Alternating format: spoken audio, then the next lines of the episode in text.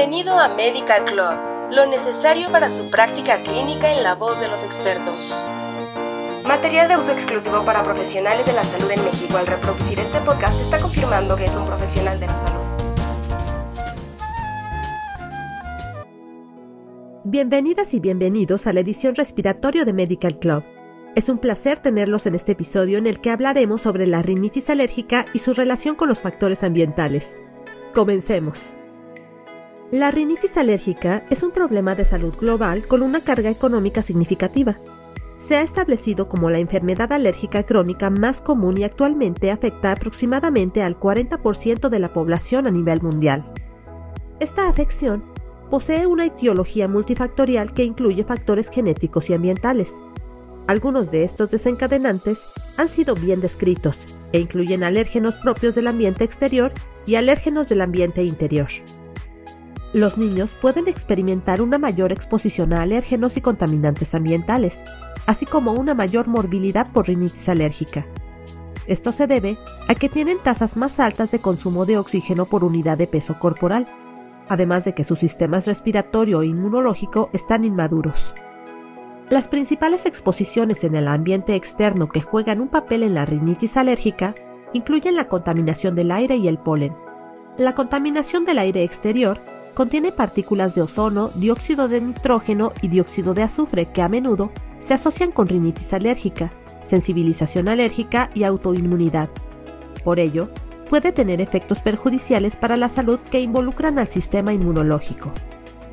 Cuando las personas atópicas se exponen a alérgenos y contaminantes, desarrollan anticuerpos IgE específicos que residen en la superficie de los mastocitos y otras células inmunitarias. Con la exposición adicional a alérgenos y contaminantes, los mastocitos liberan histaminas, metabolitos del ácido araquidónico y otros mediadores inflamatorios, lo que provoca estornudos, congestión nasal y otros síntomas comunes de la rinitis alérgica. Así, los contaminantes pueden estimular la mucosa nasal, permitiendo la liberación de mediadores de la inflamación alérgica y aumentando la hiperreactividad nasal.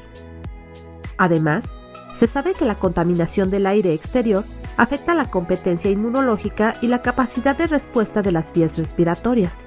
Las bajas concentraciones de ozono y dióxido de nitrógeno pueden causar inflamación de la mucosa nasal humana y la atrofia o inflamación preexistente aumenta la sensibilidad a estos gases, haciendo que la susceptibilidad a la rinitis alérgica sea mayor.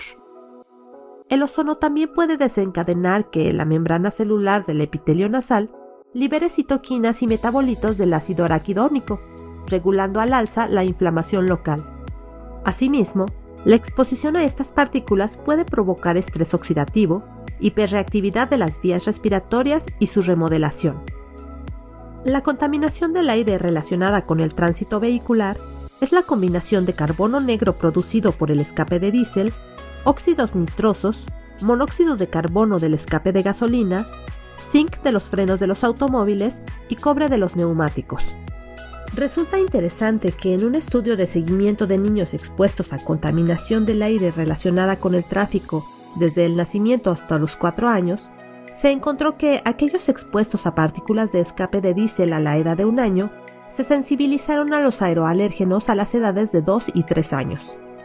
El cambio climático también influye en la cantidad y el tipo de contaminantes en el aire, que interactúan con niveles alterados de aeroalérgenos. El cambio climático, definido como las modificaciones a largo plazo en los patrones climáticos, incluidas las variaciones de temperatura, tiene un impacto en las alergias respiratorias, porque los cambios en las variables meteorológicas afectan la prevalencia de alérgenos en el aire y la contaminación ambiental. De hecho, estudios de simulación matemática sugieren que el cambio climático aumentará la gravedad de la rinitis alérgica hasta en un 60%. Por otro lado, los granos de polen y las esporas de hongos también contienen elementos bioactivos que pueden ejercer efectos inflamatorios y alérgicos, aumentando las tasas de rinitis alérgica en los niños. El polen de abedul, por ejemplo, es una de las principales causas de rinitis alérgica. La prevalencia de la sensibilización a este tipo de polen ha aumentado recientemente, lo que contribuye a los síntomas prolongados de la rinitis alérgica, debido a la reactividad cruzada con otros alérgenos de plantas.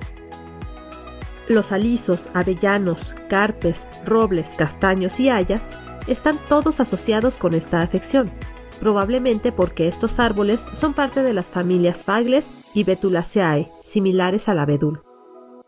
La contaminación del aire interior por el humo del tabaco, alérgenos interiores y otros contaminantes también contribuye al desarrollo de la rinitis alérgica y al agravamiento de los síntomas.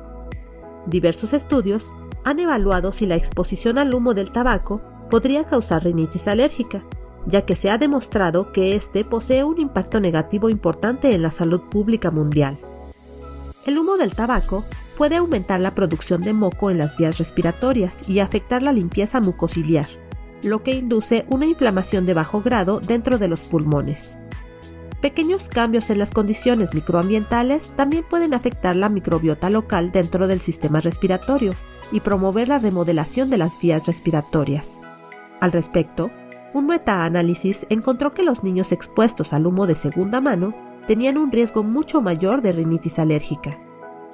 Los ácaros del polvo doméstico, el moho y la caspa de las mascotas son ejemplos comunes de alérgenos del interior. Cabe mencionar que este tipo de alérgenos causan síntomas de alergia más graves que los alérgenos del exterior. Datos de un estudio longitudinal recopilados entre 2006 y 2017 sugieren que la exposición al moho, incluyendo el olor a moho y el moho visible, están estrechamente relacionados con el desarrollo y la exacerbación de los síntomas de la rinitis alérgica en los niños. Esto debido a que el moho puede estimular la inflamación en las vías respiratorias a través de metabolitos como los glucanos y las micotoxinas.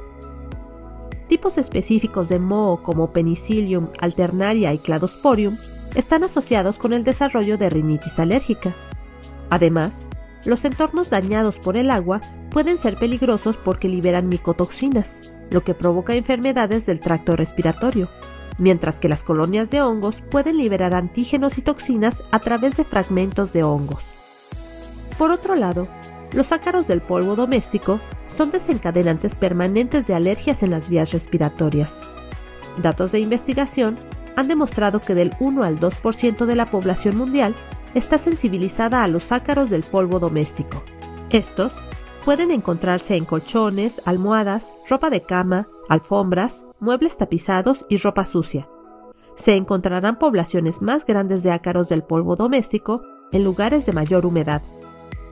Por último, es importante mencionar que los animales domésticos son una de las fuentes más comunes de aeroalérgenos y desencadenantes de la rinitis alérgica, ya que más del 15% de la población mundial está sensibilizada a los animales con pelo, con una alta tasa de reactividad cruzada dentro de las especies. Los gatos, perros, ratones y otros animales producen alérgenos que a menudo prevalecen en las proximidades de las áreas metropolitanas, y estos pueden persistir después de retirar a los animales o mascotas y continuar causando síntomas. Las áreas verdes con mayor presencia de árboles ayudan a mitigar la contaminación del aire.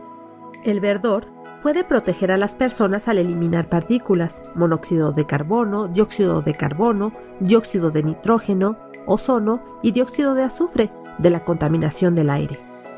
Durante su ciclo de vida, una planta puede consumir de 0.5 a 6 toneladas de exceso de dióxido de carbono atmosférico. Aunque los hallazgos de los estudios sobre el verdor son inconsistentes, un mayor verdor puede prevenir la rinitis alérgica y sus síntomas. Así concluimos este capítulo de la edición respiratorio de Medical Club. Los invitamos a escuchar el siguiente. Gracias por escucharnos. Los esperamos, colegas. Esto fue Medical Club